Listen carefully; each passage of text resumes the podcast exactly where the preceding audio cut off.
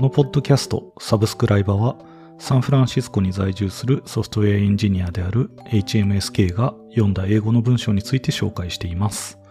今はストライプ社が四半期ごとに発刊するテック業界のエンジニアたちが関わるトピックを扱っているインクリメントという雑誌を読んでいます。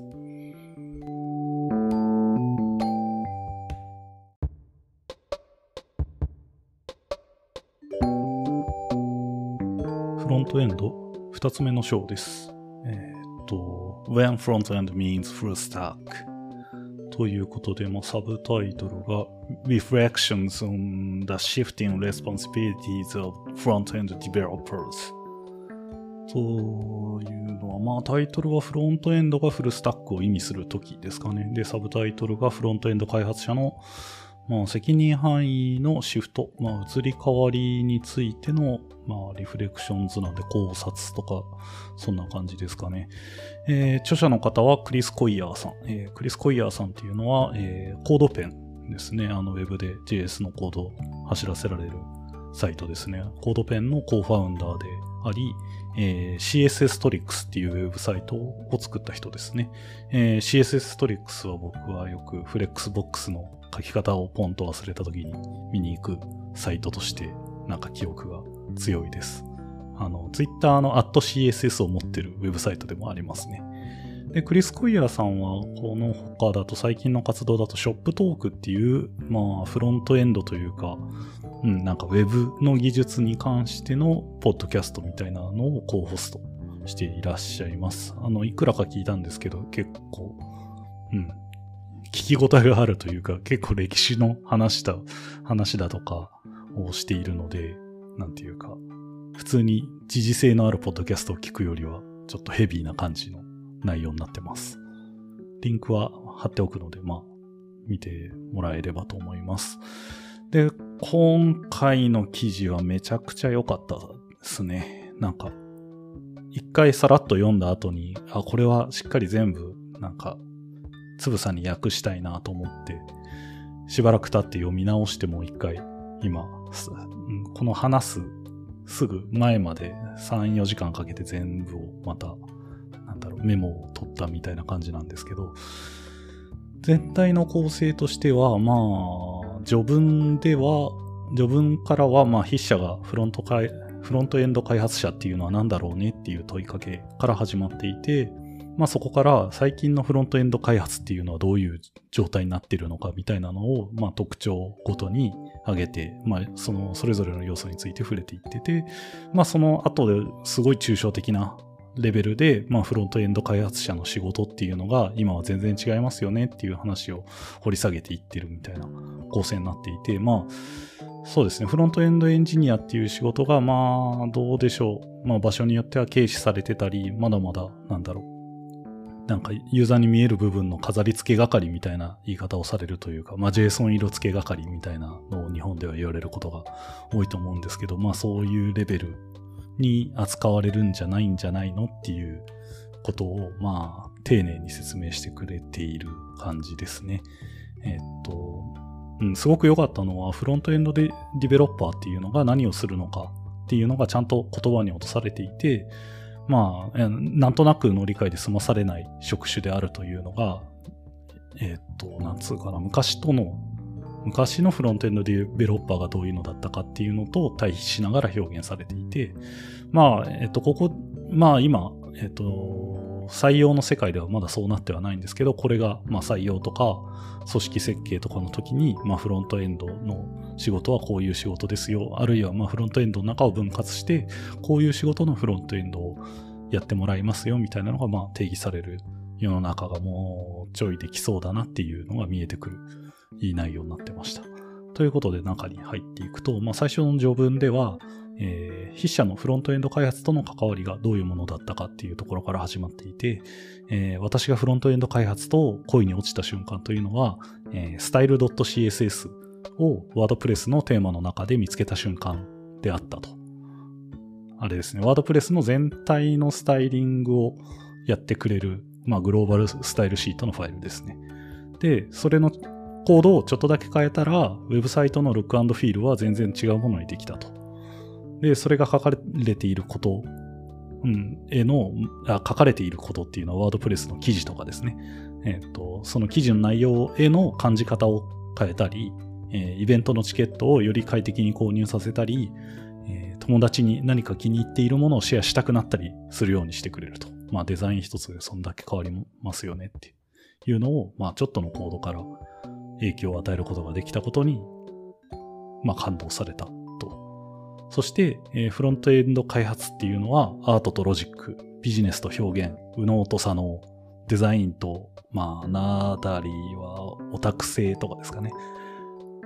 えっ、と、そういったものたちが交差する場所であると。インターセクションするところであると。で、えージョブタイトルとしてのフロントエンドディベロッパーっていうのは、えーかつてよく定義されて理解されていたと。えー仕事がウェブサイトの構築であるなら、フロントエンダーズって言ってて、フロントエンドの人たちは、えーブラウザにフォーカスすると。で、10年以上、えー仕事がいろいろ変わってきた中でも、えーそのフロントエンダーズっていう私たちはずっとブラウザーピープル、まあ、ブラウザにフォーカスする仕事をやることには変わりがないと。ただそういう中で、えー、a pile of うん大量の新しいものに取り組むことが今となっては期待されていますと。で、それがどういうものかというと、え特にモダンな JavaScript のフレームワーク、例えば React とか Angular、Vue みたいなやつで、えーサイトを構築するっていうのが全然今新しく期待されていることだと。それらが、まあ、シンタックスだったりアプローチに違いをもたらすとき、もたらしているんですが、す、べ、てのモダンフレームワークは、えー共通の一つのやり方に行き着いていると。まあ、クリティカルな、えーアプローチがあって、それはすべてがコンポーネントで表現されると。なんか、うん、コンポーネントベースドって言うけど、この時に言うコンポーネントは HTML ストラクチャーにおける、あの、まあ、一要素自体をコンポーネントとして扱うみたいな感じですかね。えっ、と、そのコンポーネントは、まあ、えっ、と、まず、ネイティブな JavaScript でさえも、えー現在独自の Web コンポーネンツっていうやつのモデルへの移行を進めていると。別にフレームワークだけの話ではないと。で、えっ、と、筆者自身、私はこのアイデアをとても気に入っていると。そして、えーあなたは必要に応じて、えーコンポーネントをネストしたり、バラバラにしたりして、あなたが作ろうとしているものへ最も、まあ、マッチするような、えー抽象概念を構築している、構築していくことができると。例えば、あなたのカードコンポーネントっていうのは、え現実のカードがやることをすべてできるようにできると。あるいは、えフォームコンポーネントは、あなたのウェブサイトが必要なフォームを実現させてくれるだろうと。そうですね。で、このコンポーネンツって概念は、えー私のような古い開発者たちにとっては、まだまだ新しいコンセプトであると。す、べ、てのカスタムコンポーネントの作成は、サイトレベルのアーキテクトとして、うん、サイトレベルのアーキテクトとなってしまったと。もう、コンポーネントを作っていくこと自体がサイト全体を構築することに同じってなるってことでしょうね。そして、まあ、JavaScript におけるコンポーネントは、えーかつてサーバーサイドがやったことのない領域を担当している状況であると。えー筆者、筆者がやったことある、そしてまだやっている多くのワードプレスのウェブサイトでは、えーこういうテンプレートっていうのを小さなインクルード文に分割していたと。えっ、と、ワードプレス PHP で動いてるんで、そのテンプレート上でインクルード書いてたら、まあそこに HTML が差し込めるみたいな作りになってましたよね。そして、えー Ruby on Rails のサイトであれば、まあパーシャルズですね、部分テンプレートのことですね。パーシャルズを使って、えーいっぱいローカル変数を用いて、えー使っていたと。うん、うん懐かしいというか、今も前やられていることではあるか。そして、えーこれらの再利用可能な、あ、これらは再利用可能な便利なパーツであったけれども、えー JavaScript のフレームワークがやってくれるロバストなコンポーネントモデルからは程遠いものだったと。まあそうですね。その単純にテンプレートを分割して並べるだけの世界からもっとなんか抽象的な概念として全体を捉えてくれる。まあコンポーネント、どうすかね。まあ、あの、もちろん React とかでできることっていうのは全然その partials 使い回すこととは全く話が変わってくるなと思うんですけど。どう robust かなまあ、この後、それは触れていくんですけど、そして最後に、えっ、と、このフロントエンド開発のスタイルっていうのは、えー実にフルスタック開発と呼べるものになってしまったし、えーまあ、そうなってはいても、その核っていうのは今コンポーネントたちであると。えーこれ以降はそれらがどう動いているかを見ていこうということで、えーフロントエンド開発の、まあ、最近のモダンなフロントエンド開発の、なんか、重要な要素みたいなのをこの後3点挙げていて、アーキテクチャとデータとステートですね。の中に入っていきます。えっ、と、まずアーキテクチャ。アーキテクチャは、えー、入りで、えーソーシャルコーディングプラットフォームの、えーエクスプローラーページを例にしてみる。これ、日本語だとあんま通じないですね。エクスプローラーページっていうのは、なんだろう。ウェブサイトの中を探索するなんか、まあ、ディレクトリリストだったり、カテゴリーのリストだったり、うん、まあ、サイト全体を見渡せる。サイトマップとは違うんですよね。どっちかというと、ユーザー体験上、まあ、ここから全体のコンテンツを探していける場所みたいなページが、まあ、スラッシュエクスプローラーみたいなのがありがちな感じなんですけど、えっ、と、このコーデはそれを例にして話してみると。ソーシャルコーディングプラットフォームって言ってる、まあ GitHub みたいなやつですね。あんまりこれで上げてる割に、えっ、と、ソーシャルコーディングプラットフォームっぽいことは全然出てこないんで、あの、気にしなくていいんですが、えーと、そのエクスプローラーページを例にすると、えーごく自然に、えーボタンコンポーネントとアイコンコンポーネントっていうのが存在しているだろうと。で、えーそのボタンもアイコンもどっちもマイカード、まあ、私のカードという意味でマイカードですね。マイカードコンポーネントに、え使われていて、そのマイカードコンポーネントっていうのはグリッドコンポーネント上に配置されていると。そして、グリッドコンポーネントっていうのはマイカードを複数いっぱい並べてくれて、ペジネートをやってくれたりもすると。で、それとは別にヘッダーコンポーネントっていうのがいて、そのヘッダーコンポーネント上にはサーチコンポーネントとユーザーメニューコンポーネントみたいなのがあると。そしてさらには、えーサイドバーコンポーネントっていうのもいて、えーナビゲーションコンポーネントとアドコンポーネント、これは広告のアドですね。コンポーネントを持っていると。みたいな感じで、まあ、すべてコンポーネントで、まあ、ネストされて構成されているということを言っていて、まあ、実際、えーこのページ全体は、もうすべてコンポーネントの組み合わせで表現することが可能ですと。で、JavaScript におけるフロントエンドの構築のすべては、えーおそらおそらく、えー URL をベースにして、えーこのコンポーネントの組み合わせを決めることに尽きるだろうと。例えば、えー URL がスラッシュエクスプローラー、スラッシュテネシーにマッチしたら、まあ、特定のコンポーネントセットを描画するためのコードが存在していると。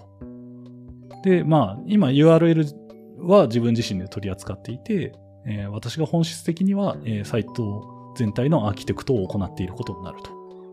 まあ、これは言い回しが難しいけれど、まあ、バックエンドとかそういうのがなくても、サイト全体のアーキテクチャっていうのが、このコンポーネントの構成で全て決まっているんじゃないかっていうことでしょうね。フロントエンドで完結していると。そして、えー私が言ったように、全く新しい responsibility の山。えっ、と、訳が難しいですけど、 haystack of responsibility って言って、 haystack、えー HAY stack で、まあ、えっ、と、干し草とかのことですね。干し草の山。なんかサイロとかそういう、その周辺のメタファーが多いんですけど、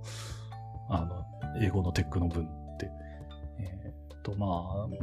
直接的に訳すと、まあ、 responsibility の山。山でいいんじゃないかな。うん。えっ、と、全く新しい responsibility の山で、えーこれがいいか悪いかの判断をするのにまだ、え迷ってしまうと。そうですね。まあ、コンポーネントで全部構成したことで、今までとやってることが変わってくるんだけど、まあ、それ自体がまだ、まだ新しいもので、まあ、これが正しいのかっていうのは、本当に言えるのだろうか、みたいなことでしょうね。で、これは、えーさらなるコントロールのシフトであり、えーもしあなたがそのコントロールが好きなら、まあ素晴らしいことだとは思いますと。でももしそうでなかったら、えーもっと薄く伸ばされたような、ここ、まあ薄く引き伸ばされたような心地がするかもしれないと。以前よりもさらに多くの責任範囲について知らないといけないのだから。まあそうですよね。まあ新しい要素が出てきたので、どうしても理解しないといけないものが増えるという話ですね。まあ今までのそのバックエンドでど、あの、出すページを、例えば MVC でやったときに、まあコントローラーが、URL に対してやるべきページのアクションで受けて、それに対する HTML、あデータを準備して HTML とくっつけて返すみたいなやつから、あ、そういう形になるときって HTML の構成ドリブンというよりは URL からデータを構築して出すところの HTML を組むっていう順序に、まあ処理順序でもあるんですけど順序になっていくので、このネストして全全体の構成を決めてコンポーネントを分けてっていうのは結構、なんだろう、反対側からアプローチしていってる感じあるので、まあ確かにこんがらがるよなというものはありますよね。そして、えっ、ー、と、次の要素いきます。えっ、ー、と、データですね。データは、えっ、ー、と、ここについては他の例で話そうと言ってるんですけど、全然具体例は出てこなくて、まあ言いたいのはさっきのソーシャルコーディングプラットフォームのことは忘れろという意味だと思います。えっ、と、コンテンツを表示する責務を持ったコンポーネント群っていうのは、えー、大抵コンテンツをハードコードしてはいないと。まあそうでしょうね。それらはテンプレートとして作られ、えデータを受け取って、データをもとに、え自分自身を、ま構築しますと。まあ、テンプレートで、まデータを描画するってことですね。で、まあ、古き日々、The Olden Days かな。古き日々では、えー、こういうテンプレーティングをやるとき、そのデータを処理するときまでに、データはすでにページに存在していたと。これは、さっき今自分で触れたんですけど、例えば MVC フレームワークで、まあ、テンプレートを返す時点、テンプレートっていうか、まあ、ビューの部分を構築して返す時点で、あの、そのテンプレートに必要なデータっていうのは、まあ、お隣に準備されているという状況ですね。という状態じゃなくなって、えー、今日の JavaScript っていうのを、JavaScript パワードアップでは、えー、JavaScript によって、データが取得されることの方が多いと。え、ー、と、もしかすると、えー、フェッチの処理が、えー、コンポーネントの描画の時に呼ばれるだろうと。もう、描画をするときに初めて呼ぶって話ですね。で、今、フェッチって言ったのは、えっと、バックチックされて、まあ、コードとしてクオートされてるんで、これは多分 window.fetch のことを言ってんだろうなと思います。で、えっ、ー、と、今、私が取り組んでいるスタック、あ、まあ、この人の話ですね。全然他の例で話そうって言って、本当に 何にも例がなかったけど、えー、今私が取り組んでいるスタックでは、えー、フロントエンドは React で書いてて、API は GraphQL、えー、データは Apollo クライアンあ Apollo クライアントを通してクエリされますと。で、特別なフックをリアクトコンポーネンツで使っていて、えー、必要なデータを取得するクエリを実行してくれて、えー、他の特別なフックは、えー、データが、データに変更が必要になった時に実行される。これ、もうなんだ、フロントエンドのこと知らずに、平、平文っていうかテキストで普通にフックって書かれても何のこっちゃわかんないですよね。まあ、 React Hooks のことを、まあ、暗に示していて、それを、 React Hooks ベースで組んだ、まあ、独自のフックっていう意味で特別なフック、 specialized hook とか言ってんだろうな、と思います。まあ、これで出てる話はおそらく Apollo Client の、まあ、えっと、 useQuery みたいなやつかな。えっと、グラフ QL クエリ渡して、ユズクエリ読んだら、もうそれで呼び出す対象のオブジェクトに変更が存在したりとか、えっと、情報が入れ替わったりしたら自動的に、あの、ユズクエリから受け取ってる、えっと、メンバーの変数がちゃんと切り替わるみたいな風になってるっていうのを、なんか平たいテキストで書いて全然わけわかんなくなってる感じがします。で、えっと、このフックっていうのは、えー、誰がやって、誰が作ってくれているんでしょうかえー、データレイヤーを担当する違うカテゴリーの開発者がいるいるのでしょうか、えー、実際にはそうではありません。これは今やフロントエンド開発の領域ですと。なるほど。というのでデータの領域が終わって、で、最後ですね、えっ、ー、と、ステートの要素です。えー、データについて話すと、まあ、ウェブサイトが持つより多くの、え、データベースや API に由来しないデータというのも存在していますと。例えば、え、どのタブが今アクティブであるとか、えー、モーダルダイアログが開かれているかどうか、えー、アコーディオンのどのバーが開かれているか、えー、メッセージバーの状態はエラーなのかワーニングなのか、えー、今何ページページネートしてるのか、みたいな、えー、データはもう API とかじゃなくて、まあ、ウェブサイト、ブラウザの上でのステートみたいなものですね。っていうのが、まあ、データとは他に存在すると。で、フロントエンドの開発者は、えー、長らくの間、こういうステートに取り組んでこういうステートってやつに取り組んできたんですが、えー、今まで、まあ以前はトラブルに見舞われていましたと。例えば、えー、モーダルが開かれているかを示すのに、まあ、 modifier class みたいなのを使っていて、これ、いきなりコードが出てくるんですけど、div タグがあって、div タグの、えっ、ー、と、 class attribute に、 modal と is, is ダッシュオープンっていうのが入っている、あの、HTML タグがあるんですけど、えっ、ー、と、これは今、モーダルが開かれている状態を示していますと。で、それを、えー、例えば、そのドムに対するクラスリスト .toggle で、えー、ドットトグルの引数が、えー、ドット is ダッシュオープン、is オープンのクラスを指してて、えー、これをトグルするのは、まあ、まあ十分に簡単なものであったけれど、えー、純粋に視覚的なものを取り扱っているものであったと。えー、でも、えっ、ー、と、ページ自体はどうやってモーダルが、えー、開かれているかどうかをえー、知ることができるだろうかと。彼らが必要になった時にと。まあそうなんですよね。あの、この div クラスを見つけないといけなくて、まあ特別な名前を付けたりとかなんかいろんな工夫をしないといけないですけど、しかもそれがなんか is open があったら空いてるかどうかみたいなのがまあ、なんだろう。HTML の都合に合わせて表現されているせいでわけわかんないってことですよね。で、えっ、と、さらには、えっ、と、多くの jQuery スタイルのアプリでは、えっ、と、それは、えー、DOM に聞けばよかったと。えー、ドキュメントオブ、Document Object Model か。えっ、と、HTML の構成のオブジェクト表現ですね。えっ、と、で、DOM が source of truth であって、えー、多くの種類の問題は、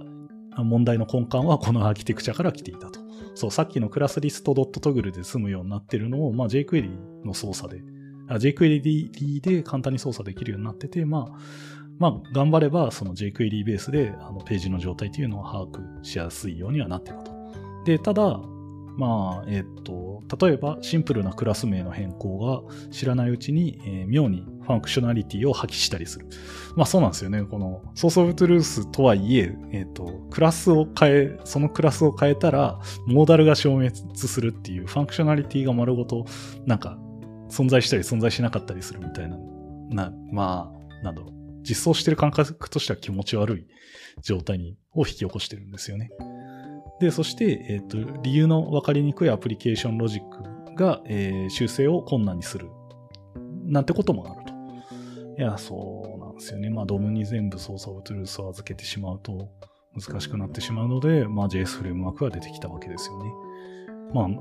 最初出てきた、まあ、バックボーンとか、まさに、なんかその専用のオブジェクトがまず別にあって、そこをゴニョゴニョしたら、描画の方が変わってっていう切り離しをしてくれるまあ、最初に見たやつだよなって感じがします。えー、で、そして、えっ、ー、と、仮に、えー、ステートがもしよく考えられた方法でうまくどうにかなっていたとしたらどうだろうと言っていて、えー、 React は、えー、 state management をビルトインの機能として作り、すべてのコンポーネントで利用可能にしていると。多くの JavaScript フレームワークはこのそのコンセプトを取り入れたり、えー、サードパーティーライブラリもそういうのを提供してくれたりしていると。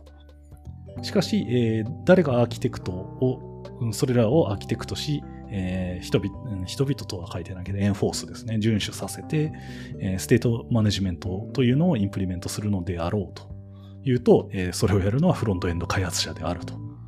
いうふうに言っています。ということで、ここまでまあ3要素、アーキテクチャ、データ、ステートみたいなのがありますということで、まあ責任範囲がじゃんじゃん広がってんですよね。えっと、僕も前の職場でフロントエンド全体をもう一人で見ないといけないみたいな状況が、まあ終盤1年半とか2年だか続いた時は、あんまりこういうレベルで想像してなくて、入り口は、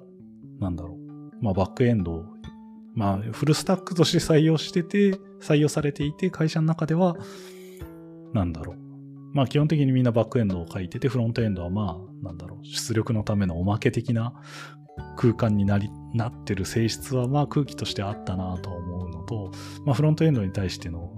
熱量というか、まあ人々があんま触りたがらないとか、まあ触ったとしてトンチンカンなコードを書いちゃうみたいな状態になっていたところを全部、なんだ、とりあえず面倒見てみますねって感じでやってた思った以上にやることが大量にあってすごい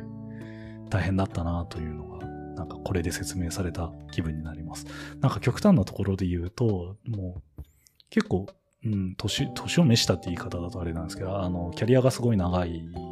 エンジニアで、まあ、アーキテクトの人がいても、そのアーキテクトの人は別に、えっと、システム全体とかバックエンドはアーキテクトするんだけど、フロントエンドは全然、なんだろう、いや、全然見ませんみたいな態度になっていたし、フロントエンドを、フロントエンドって彼は呼んでくれなくて、UI って呼んでたんですよね。面白かったな。なんか UI とかそういうのは任せるんでって僕によく言われ、言ってくれてたのは覚えてて、まあ、ある意味フロントエンドアーキテクトみたいな仕事もなってたなと、まあ今思い返すと、なんかそういうことだったんだなってこの文に思わされる部分があります。ということで、ああ、長いな。もう25分も取っちゃってるけど、あの、後半この後、はい、あの、これらをすべてまとめた上で、えっ、ー、と、全体の話をしていきます。もっと掘り下がります。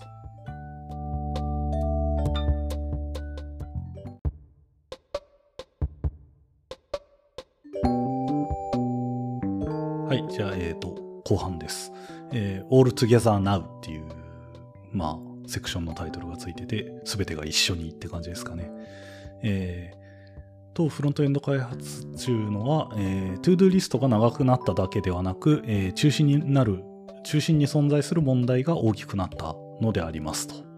えー、私たちがやりたいことのフロントエンドの構築を、えー、よしなにやってくれる API を持った、えー、CMS を選定するべきなのでしょうかもしかしたらヘッドレス CMS とかですかね。えー、JavaScript フレームワークを使うとして、えー、どれをなぜ使うのでしょう、えー、GraphQL API は使えますか、えー、何が必要なのか分かりますか？いつでも必要ですか、えー、?JavaScript フレームワークで構築していたとして、えー、静的サイトの、えー、スタティックサイトのレンダーはできますか、えー、それともサーバーサイドがやってくれますか ?SEO は重要ではないですか？スピードやレジリエンスは、えー、そんなコンポーネントが、えー、あ、そんなじゃない。どんなコンポーネントが必要ですか？カードアイコンとか、サーチフォーム、サイトメニュー、イメージとか、えー、こういうコンポーネントをスキャフォールドできますか、えー、何かのデザインフレームワークを、え、ベースのフレームワークとして始めたりしますか？サードパーティーのコンポーネントライブラリを見てみたりするべきですかね？え私たちが必要かもしれない、えクライアントのステートっていうのはどういうものですか、えどのくらいのステートが個別のコンポーネントレベルでバンドル、ハンドルされますか？そしてどれく、どのくらいが、えー、その、ステートが上から渡されてきますか？上の層ですね。と、 image syntax や lazy loading、 multiple formats や、えー CDN の取り扱いといった、まあ、どのように、え画像、まあ、Web における重いアセットっていうのを、えハンドルしてくれるでしょうかと。で、フロントエンド開発者は、えー、アーキテクチャや、えー、かつてバックエンド開発者に答えてもらっていた、えー、データについての質問にも責任を持つようになりますと。えー、ラウティングに作る、え、使うツールっていうのは何でしょう？どうやってキャッシュを取り扱いますか？オフラインサポートについてはどうですか、え、どうやってログインや認証のシステムは動くのでしょうか？それと同時に、え、フロントエンド開発者はよりデザインについてもフォーカスすると。え、コンポーネント自身のスタイリングを、え、どのくらいのスコープでやるのでしょうか？どのスタイリングソリューションを使うべきでしょうか？SAS、SASS ですね。SAS は、えー、新しいコンポーネントの世界でも、えー、まだ妥当なツールなのでしょうか？デザインはどのくらい一貫性があり、えー、クリエイティビティについてサポーティブで柔軟性があるようにできるでしょうか、えー、これらの質問のほとんどっていうのは、まあ、質問だらけでしたね。えー、以前のフロントエンド開発者によって、えー、尋ねられるっていうのはあまり多くありませんでしたと。まあ全部ね、最近の話題ですよね。っていうのが一気に今出てきているっていうのと、えー、彼らは今までやっていた、えー、多くのことにまた山ほどのことを追加していたのですと。まあ今までやっていたっていうのは、え、ー、とデザイン制作、えー、セマンティクス、アクセシビリティ、パフォーマンス、で、えっと、フロントエンド開発者っていうのはまだ HTML、CSS、JavaScript に精通していないといけなくて、そして、えどのようにブラウザが動くのかについてもよく知っていないといけないと。まあ、やることばっかり増えてると。そして、え私たちはこの成長している多岐にわたる責任範囲をハンドルしないといけない。えー、同じ big tent、まあ、大きなテントなタイトルで扱われてし、タイトルってこれ職種ですね。タイトルで扱われ、職種つか職名扱われていたとしても、えー、多くのフロントエンド開発者は、えー、専門性を高めることになりますと。時々、えー、選択肢がないこともあるでしょうと。え、フロントエンドも、えー、バックエンドもどちらも得意な、ごく希少な人を意味するユニコーンという言葉があるか聞いたことないです。えー、最近は、えー、そんな人を見つけるのも困難になってきましたと。実際に、えー、フルスタックは、フルスタックっていうのは、えー、かつてバックエンド開発者をやっていた、えー、っと、イントネーションが悪いな。えっと、フルスタックが、えー、新しい意味に変わっていて、えー、かつてバックエンド開発者がやっていたことの多くをやれる、えー、フロントエンド開発者っていうのがフルスタックの意味になってきていると。なるほど。そして同様に、えその責任を軽くするシステムっていうのも考案されてきていますと。例えば近年では、えデザインシステムっていうのが台頭してきていて、えコンポーネントを組んでいたら、まあ、システマチックな、え方法で、えデザインについて考えるのが自然な、まあ、成り行きでデザインシステムとが生まれてくると。で、いいデザインシステムっていうのはいろんなことを簡単にしてくれていて、す、え、で、に作られたデザインと機能をまあ選択することで、えー、フロントエンド開発はコンポーネントの実装にフォーカスできますと。そして、えー、まあ、やることっていうのはまだまだたくさんあるんだけど、まあ、いくらかこのデザインシステムっていうのは、えー、辛さを減らしてくれるかもしれません。みたいな、まあ、ちょっと今駆け足だったんですけど、まあ、質問が大量に今のフロントエンド開発者にとっては増えていて、まあ、これはもう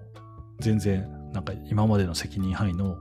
範疇だけでは足りないと。しかも今までの責任範囲の範疇も全然まだカバーしてないといけないのですごい大変ですと。で、フルスタックっていう言葉っていうのが本当にまあ今までのフルスタックっていうのはすごいバックエンドがちゃんとできてフロントエンドにもあのそれなりに詳しいみたいな部分だったの部分っていうかそういう、うん、雰囲気があったのが全然なんだろうフロントエンドをがっつりやれて、まあ、今までバックエンドがやっていた仕事についてもカバーができるみたいな、まあ、どっちが主語かっていう感じはあるんですけど、うん、シフトしてきているという話をしていますと。で、えー、っと、まあ、今までのその、なんだっけ、アーキテクチャ、データ、ステートみたいなのが端的に出ていたけど、まあ、それが行き着くのはフロントエンドのいろんな、まあ、質問項目になるんでしょうね。で、それの後で次のセクションに行くと、まあ、The Shifting Stack なので、えっ、ー、と、スタックの移り変わりですね。結構抽象的な話をしていたところから、えっ、ー、と、具体的に、じゃあ、どういうものがあるかっていうと、えー、この10年でウェブサイトの構築が、え変わってしまったことについて、まあ、どう話したらいいですかねと言っていて、えー、私の Web 開発における最初の体験っていうのは、えー、Web サーバーを必要とし、PHP で書かれ、MySQL、MySQL ですね。MySQL にデータを保存する WordPress でしたと。この人はやっぱ WordPress が全部出発点なんですよね。で、WordPress は、え、何年のもの何年もの間に進化をしてきたけれど、その間、えー、ランプ、えー、Linux、Apache、ああ、なんだっけ。すぐ忘れるんだよな。ランプは、えー Linux、Apache、MySQL、PHP。まあ、Perl とかもそうですよね。えー、と、という頭文字で、えー、表されるスタックっていうのは全然変わりませんでしたと。で、ランプっていうのはもうすべてバックエンドの技術で作られていて、えー、フロントエンド開発者にはほとんど関係がないものでしたと。ただ、えー、そうなっている中、えー、最近は、えー、新しいスタックが登場してきました。えっと、それが Mean ミン、M-E-A-N ですね。意味するのミンですね。僕見たことなかったです。えっ、ー、と、モンゴー、エクスプレス、えー、Angular Node.js の略です。えっ、ー、と、エクスプレスはあの HTTP サーバーのエクスプレスですね。で、Angular が JS フレームワークで Node.js と。で、まあ、えっ、ー、と、どんどんスタックがフロントエンドに寄ってきていますよねっていうことを言っていて、まあ、フロントエンドフレームワークや JS にフォーカスしたえー、残りのスタックそうなんですよね。えー、っと、まあ、モンゴは別としても、Angular も Node.js も Express も全部 JavaScript で書けるものとなっていて、まあ、モンゴもまあ JSON のデータって考えればもうそうじゃそうなんですけど、えっ、と、この mean っていうやつのスタックの成長が、えー、全てフロントエンドの技術で、えー、存在していて、まあ、それらが重要なものとして成長してきたことを、まあ、意味していますと。で、Node.js は、えー、このストーリーのもう一つの巨大なパートであって、えー、JavaScript に精通したフロントエンド開発者がサーバーサイドの仕事をすることを可能にしてくれたのですと。そうですね。フロントの JS だけ書いてたはずが、バックエンドの JS、バックエンドも JS で書けるようになったんで、まあ、範囲が広がり得たってことですよね。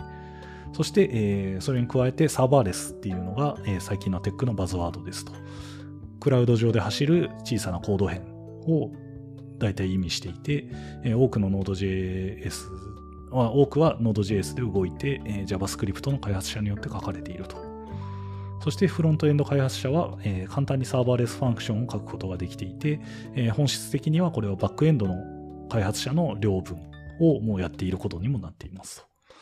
もし、えー、彼らがフルスタック開発者を自称していたとしたら、まあその通りじゃないでしょうかと。あ、なるほど。まあこの切り口で言うと、確かにフル、うん、フルスタック感ある。そして、えー、2019年に Shawn Wang。Shawn Wang さんは僕知らなかったんですけど、えー、 Shawn Wang さんは、えー、 Netlify とかで働いてらっしゃった方ですが、 developer experience とかの仕事をよくやっていらっしゃるっぽいんですけど、なんか、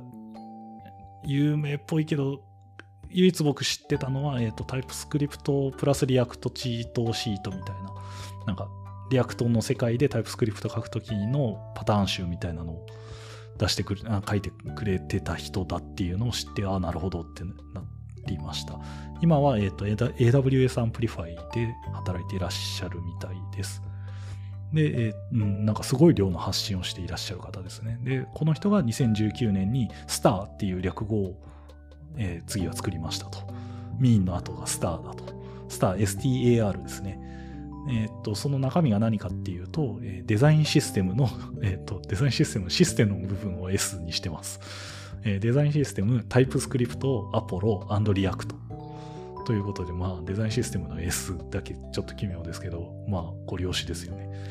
で、こういうスタックを示すもの。まあ、ここに Apollo 入ってきちゃうんですよね。すごいことだ。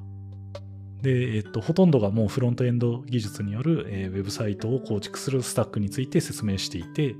えー、もうバックエンドからはとてつもないシフトを表現している状態になっていますと。えー、これは筆者が、えー、2009年に描いた夢では全く想像できていなかったものだし、まあ、2029年がどうなっているかっていうのを、えー、当てることもできないだろうみたいなことを言っています。スターはまあ聞いたことないのとまあどうだろうなんか、うん、偏ってるというか、作りたくて作った結果で、なんかランプとは話が違うんじゃないかなって個人的には思います。まあ、 Netlify はこれ以外に JAMstack って言葉を作ってますよね。あの、JavaScript と。忘れちゃった。えっ、ー、と、 JAMstack 何の略だっけ？ JAMstack は、えっ、ー、と、JavaScript と、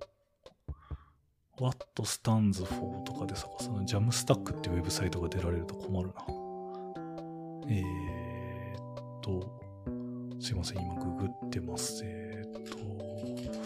stands for とかでググった方が早いか。えー、JavaScript API and Markup ですね。それが JAM。忘れちゃうな。まあ、JAMStack は、まあ、 Netlify がおそらく提唱した言葉で、あの、もうバックエンド自体を持たなくて static に生成したものの、えー、をブラウザで出すだけで全てのアプリ的な機能を完結させましょうと。で、まあ今までのバックエンド的存在部分は、まあ API を使って、まあ外部のサービスを使ったりとか、まあまあバックエンドを実装するけど、まあ API っていう言葉でくるんでますね。まああくまで主体が表側に来たっていうのを、まあ示すようなえー、スタックの名前ですね。はい。ということで、まあ、スタックが、まあ、ランプの世界からスターな世界に変わっていったという観点から、まあ、フルスタックの仕事っていうのは、フロントエンドの両分ですよっていうのを表現、あの、という切り口で表現していますと。で、最後のセクションですね。最後だ。えー、最後は、The web is growing and so, so are you で、カッコで your skills で、まあ、ウェブは成長していて、えー、あなたのスキルも成長していると。で、まあ、フロントエンド開発者であることっていうのが、えー、かつてない大きな、えー、スキルの、まあ、バック、スキルのひとまとまり、まあ、いろんなスキルを必要とすると。えー、まあ、これは Web が大きくなっているから自然なことであると。もっと多くの人が Web を使うにつれて、えインターネットの経済が、え拡大するにつれて、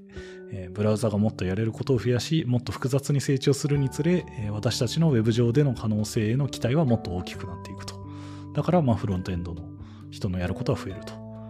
そして私たちは、え膨れ上がったフロントエンドの責任範囲の、え全体に、え全く詳しくない状況にすでに達してしまっていると。まあそうですよね。膨れ上がってて、今どうなってんのって感じになってると。で、えー、クリエイティブでよく実装された HTML と CSS を駆使していた、えー、多くのデザインフォーカスドな開発者っていうのは、えー、彼らの仕事を、えまあ、まだうまく続けられはしますが、えこの後、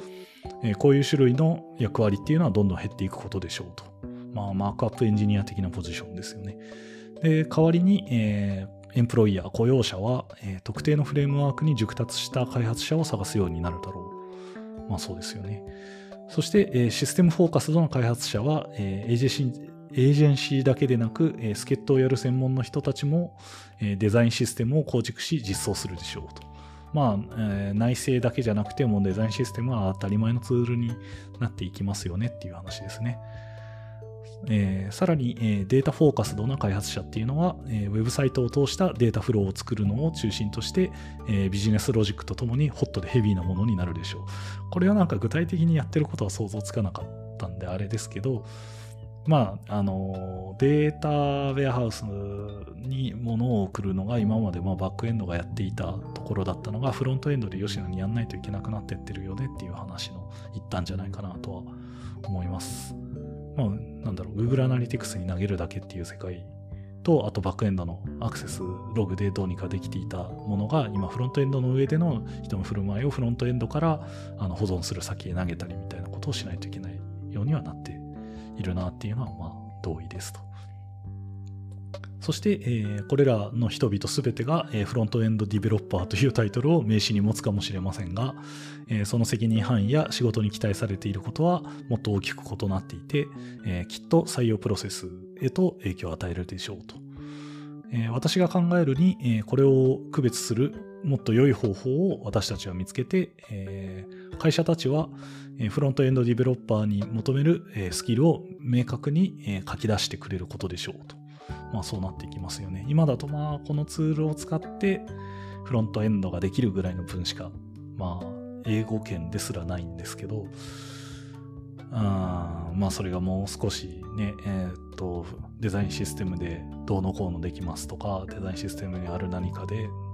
こういうことができますみたいな風になっていくのかな。あいや、まあ早くなった方がいいんでしょうね。えー、っと、そして、えーもしあなたが、えー、まあ、遅れをとっているように感じるのであれば、それはあなただけではありませんよと。えー、みんな、みんな何か弱点を持っていたり、えー、何も知らない分野っていうのはある、あるもんですと。えいいニュース、まあ、朗報なのは、えあなたが特化することができるだけでなく、え今はするべきであるということですと。まあ、朗報っていうか、まあ、やんないといかんのですよねって。で、実際に、えー、あなたがやろうとしていなくても、まあ何かに特化しているでしょだ、うん、まあだから、あの、どうせ特化するんですよっていう話をしているんですね。で、これからは、えー、フロントか、えー、フロントエンド開発者っていうのはこう言われることでしょうと。えー、た、なんか、あんまり実は中身のあること言っていなくて、えっ、ー、と、例えばボタンタグですね。あの、カッコボタンとタイプするときに、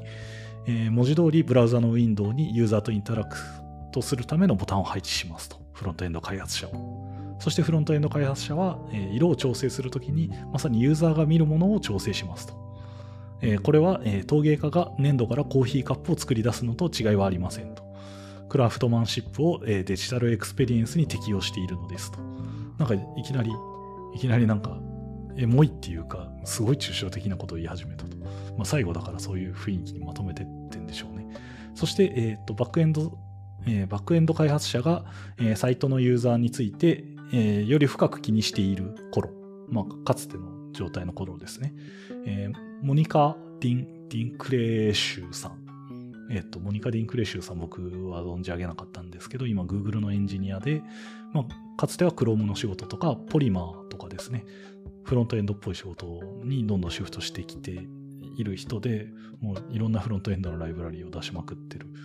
人です。あの、ここで突然名前が出たのはなんかビッグネームだからなのかはわかんないですけど、あの、すごそうな開発者なのはわかりました。で、えっ、ー、と、このモニカさんは、えーそのバックエンド開発者がサイトのユーザーについてとても気にしているような時代に、えー、一度私に言ってくれましたと。えー、 outsourcing that responsibility と、あの、まあ、責任範囲をどんどん外に出す、出すのです、みたいなことを言ったんでしょうね。で、私たちフロントエンド開発者は、え、ユーザーを直接ケアする役割についていて、え、私たちのユーザーは、え、ブラウザよりも、え大きな世界で暮らしていますと。異なる言語を話し、え、違うことを求めていると。違う技能を持っていて、異なるレベルの、まあ、緊急性を持っていますと。え、それが私たちが物を作る理由でもありますと。エモい。えー、彼らは、え、私が私の MADCSS スキルで、え、感動させようとしている相手でもありますと。まあ、MADCSS スキルありそうですよね。CSS トリックを作った人ですからね。で、私のウィジェットを買わせようとしている相手でもあり、え、私のビジネスチャートが、え、依存する相手でもあり、え、風の中の糸のように、え彼らの反応が私の感情を揺さぶるのですと。まあ、ユーザーをフロントエンド開発者が見ているということですね。そして最後の一文です。えフロントエンド開発者でいることは、え私たちが作っているものとそれを作っている人たちの間に、え私たちを置いてくれて、えー山ほどある仕事によってより多くの責任範囲が詰め込まれていることを、えー、意味していたとしても、えー、そこそこは私たちのうちのいくらかが、えー、本当に楽しめる場所ですと。まあ、フロントエンド開発者にとって、まあ、あの、まあ、魅力的な場所ですよね。というふうに言っていて、最後の一言は、まあ、責任重大ですねっていうので締めていました。なんか、最後、軽やかに抽象的な話になって終わっていくけど、とてもいい記事でしたね。えっ、と、まあ、フロントエンドの両分が、まあ、今のフルスタックっていう言葉にふさわしくなっていっているという話にはなりますね。まあ、バックエンドもバックエンドでね、こう、まあ、やることっていうのは全然減ってるわけではないので、まあ、それぞれうまい名前があるといいなっていうのは個人的に思います。なんかフロントとバックエンドだけじゃないですよね。ということで、えー、っと、今回ちょっと長くなってしまいましたが、この辺です。あの、ご視聴？ご視聴かな？あの、聞いてくれてありがとうございました。お疲れシャワー。